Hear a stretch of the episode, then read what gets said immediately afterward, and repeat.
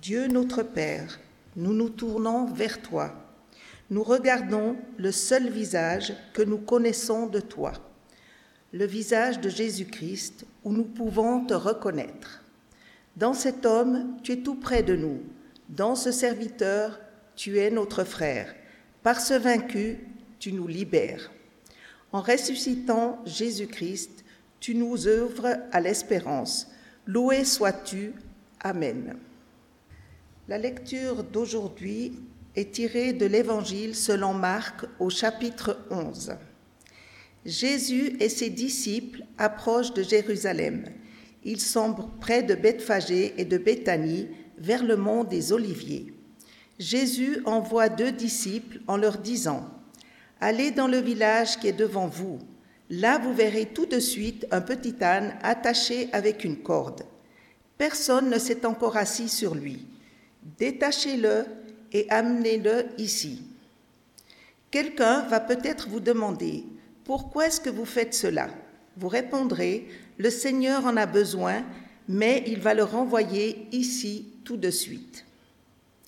Les disciples partent, ils trouvent un petit âne dehors, dans la rue, attaché à la porte d'une maison. Ils le détachent. Ces gens sont là. Quelques-uns leur demandent Qu'est-ce que vous faites? Pourquoi est-ce que vous détachez ce petit âne? Les disciples répondent ce que Jésus a dit et on les laisse partir. Les disciples amènent le petit âne auprès de Jésus. Ils mettent leurs vêtements sur l'âne et Jésus s'assoit dessus. Beaucoup de gens étendent leurs vêtements sur le chemin. D'autres y mettent des branches vertes qu'ils ont coupées dans les champs.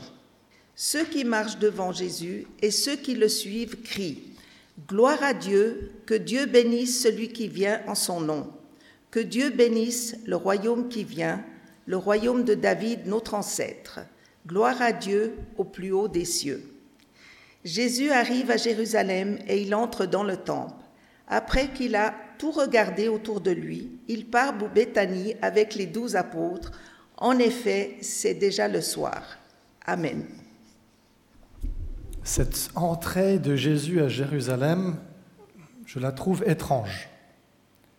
En effet, si on regarde la manière dont Jésus s'est comporté jusqu'ici, il a plutôt cherché à éviter les foules. Il a même recommandé à certains de ne pas trop parler de lui. Et voilà qu'on retrouve ce même Jésus avec une foule en liesse, pleine d'excitation, qui agite des rameaux, qui lance des cris de joie. Cette euh, démonstration, moi, ça me fait presque penser à ce qu'on pourrait voir aujourd'hui si, je ne sais pas, Roger Federer débarquait à Genève, ou Lady Gaga, Lionel Messi, Henri Cavill, je ne sais pas, c'est qui un peu les idoles d'aujourd'hui? Qui ça? Nino Je ne connais pas, mais je te fais confiance. Certainement qu'il y a d'autres noms que j'ai mentionnés que d'autres ne connaissent pas. Hein, voilà, on vit avec, euh, son temps. On, voit cette foule qui s'agite, qui agite des branches comme on agiterait euh, des drapeaux du Servette, par exemple. D'autres qui jettent leur manteau devant Jésus. Je me demande d'ailleurs si certains, en repartant avec leur manteau, se sont dit Ah, Jésus a marché dessus, plus jamais je vais nettoyer ce manteau. Ou s'il y en a qui l'ont accroché dans leur chambre, comme on accroche un maillot dédicacé. Ou si d'autres ont essayé de les vendre au marché le lendemain à prix d'or en disant Mais Jésus de Nazareth a marché dessus, ça vaut quelque chose. On passe de cette scène-là, un peu exubérante, à Jésus dans le temple tout seul. pas vraiment tout seul, il y a en tout cas certainement des disciples qui sont là, et puis quelques centaines, voire milliers de personnes qui sont réunies dans ce temple de Jérusalem pour y faire des sacrifices et d'autres rituels qui se faisaient à l'époque dans le temple. Mais il y a en tout cas quelque chose d'étrange entre les deux scènes, comme si quelque chose manquait. C'est un peu décevant. Hein, on, a l'ambiance qui, monte en crescendo, et tout d'un coup, Jésus, qui regarde le temple, et puis qui repart. On peut se demander, mais elle est passée où cette foule? Ils sont passés où les, les cris de joie, les exclamations?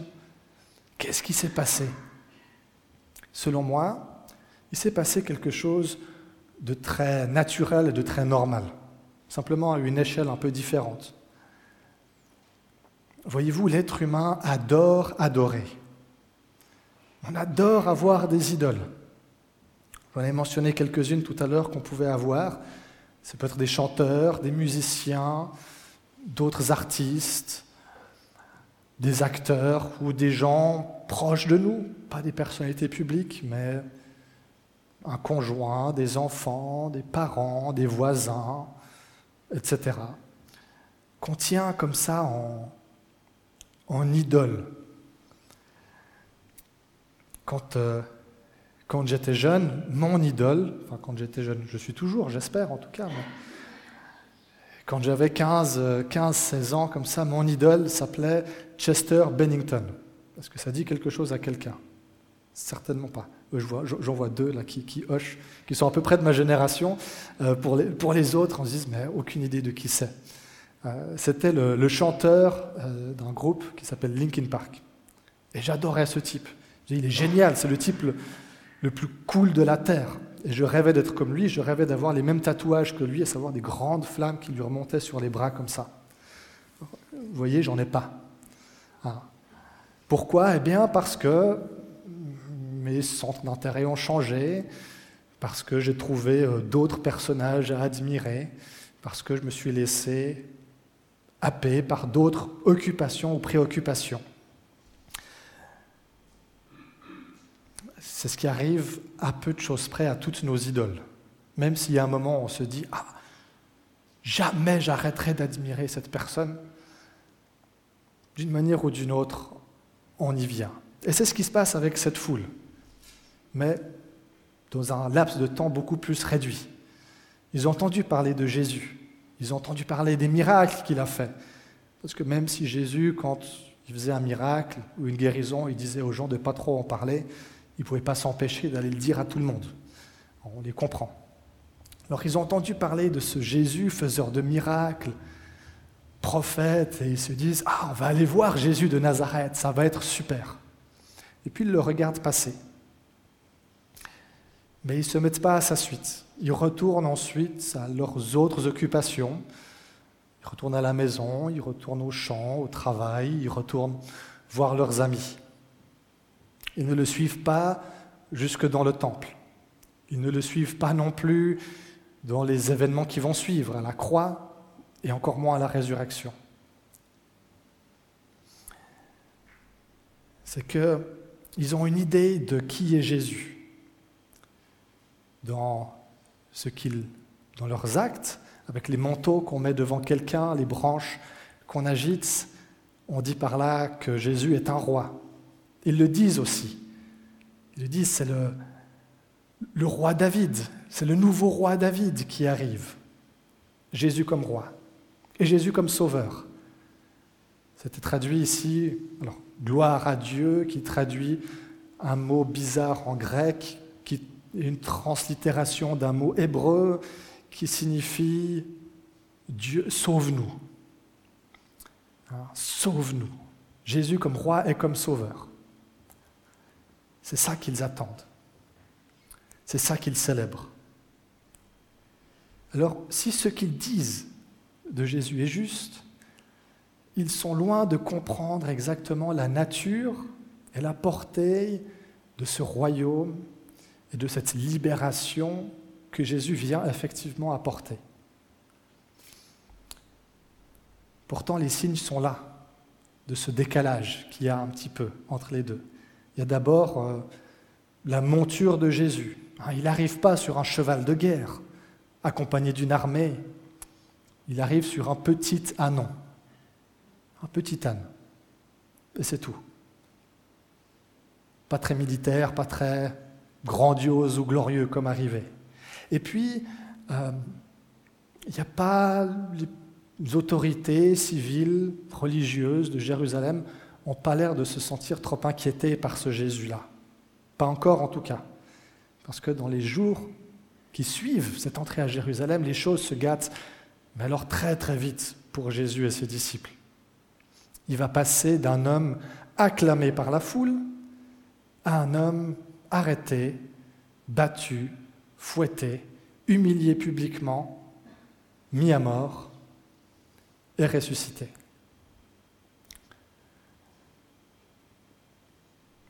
Tout ça, Jésus semble être le seul à en avoir conscience, à le voir. Dans le tout début du passage, avant d'entrer à Jérusalem, il envoie deux de ses disciples euh, dans le village qui est devant eux. Donc c'est certainement Bethphagée, mais voilà, on n'en sait pas plus. Et puis il leur dit exactement ce qui les attend là-bas. Alors il y a deux, deux écoles d'interprétation. Il y a ceux qui disent c'est parce que Jésus connaissait quelqu'un qui avait un âne, puis il lui a dit écoute, est-ce que je peux te l'emprunter? Puis il avait arrangé les choses en avance, donc il savait ce qui allait se passer. Et puis l'autre école, la mienne plutôt, qui dit c'est la preuve, c'est la manifestation de la dimension divine, supernaturelle de Jésus qui se manifeste là. Mais dans les deux cas, qu'on soit d'un avis ou de l'autre, ça nous montre que Jésus ne va pas à l'aveugle à Jérusalem. Il sait exactement ce qu'il attend. Il sait exactement qu'il va devoir souffrir et mourir sur la croix. D'ailleurs, il l'a annoncé trois fois aux disciples, juste dans l'évangile selon Marc, avant d'arriver à Jérusalem. Mais c'était trop difficile pour eux à comprendre. Il va encore le leur dire pendant les quelques jours à Jérusalem. Et de nouveau, c'est quelque chose entre ce qu'ils comprennent de Jésus, ce qu'ils projettent sur lui, et ce que Jésus dit. Il y a des choses, ils n'arrivent pas à faire sens de tout ça. Mais malgré tout, malgré tout, ils choisissent de se mettre à la suite de ce Jésus et de le suivre au-delà de cette effusion émotionnelle de la foule et de l'entrée à Jérusalem, qui est un peu comme cette, cette joie débordante, cette effusion émotionnelle qu'on peut aussi avoir lorsque, au début, on commence à choisir de faire ce chemin à la suite du Christ. On se dit, ah Jésus, c'est super. puis ça nous, on déborde de joie. Mais comme en amour, à vrai dire, ça dure qu'un temps. Hein. Puis ensuite, on arrive au temple. Ce temple où Jésus, dans un premier temps, se contente de regarder. On nous dit, il regarde tout attentivement. Alors, ce n'est pas le regard du touriste qui se dit, tiens, je vais aller visiter Jérusalem, et puis, euh, ah, c'est un joli temple qu'ils ont construit quand même. Non, ce regard, c'est le regard du propriétaire qui revient, qui se dit, on va aller voir ce qu'ils ont fait de ma maison. Autant vous dire qu'il n'aime pas trop ce qu'il voit Jésus. Ici, on ne peut pas le voir dans ce petit texte. Mais le lendemain, Jésus va revenir et il va faire le ménage. Il va chasser les marchands du temple, il va renverser les tables de ceux qui font du change. En leur disant, mais c'est pas ça ma maison. C'est pas à ça que sert ma maison. Saint Paul, dans son épître, la première épître aux Corinthiens, il leur parle aussi du temple. Et puis il leur dit ceci. Ne savez-vous pas que votre corps est le temple de l'Esprit Saint. Cet Esprit qui est en vous et que Dieu vous a donné, vous ne vous appartenez pas. Il y a ce déplacement du temple qui était un lieu défini, avec des pierres à Jérusalem.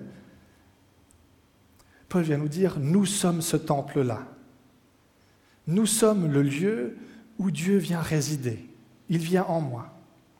Et quand il vient, quand je l'accueille, eh bien, il ne vient pas en invité, il arrive en propriétaire des lieux.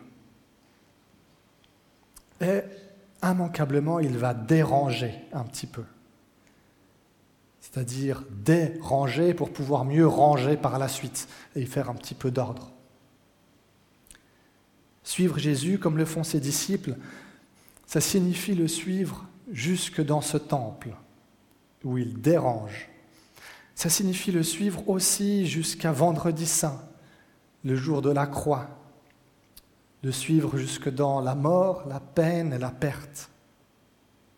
C'est aussi le suivre jusque dans l'absence et le vide du samedi saint. Et enfin le suivre jusque dans l'abondance de vie, la joie retrouvée, renouvelée de la résurrection. On peut avoir tendance souvent à faire le saut de l'excitation des rameaux directement à la joie de Pâques, sans passer par l'étape de la croix. Alors on le fait assez concrètement parce que voilà, vendredi saint, ça rentre pas vraiment bien dans ce qu'on a prévu pour la semaine. Donc on vient au culte des rameaux, on vient au culte de Pâques, sans passer par ce temps de la croix. Mais il ne peut pas y avoir de résurrection sans qu'il y ait aussi une mort avant. Alors cette semaine, on entre dans cette semaine sainte, cette semaine où on commémore quelques jours de l'histoire de l'humanité, sur une histoire millénaire, juste quelques jours qui ont radicalement et profondément transformé la face de l'humanité et l'histoire, celle avec un grand H. De la même manière, se mettre à la suite du Christ signifie aussi expérimenter une transformation radicale de nos histoires personnelles.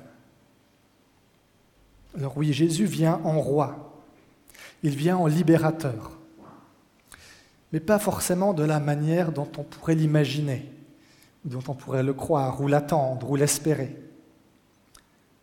Il vient en tant que roi, oui, comme roi de ma vie, comme propriétaire de ma vie. Il vient en tant que libérateur, libérateur de tout ce qui peut m'oppresser, m'enfermer, tout ce qui peut me rendre esclave, libérateur de mes fausses idoles, qu'elles soient là depuis longtemps ou récemment. Et il vient enfin me libérer du pouvoir de la mort même. Amen.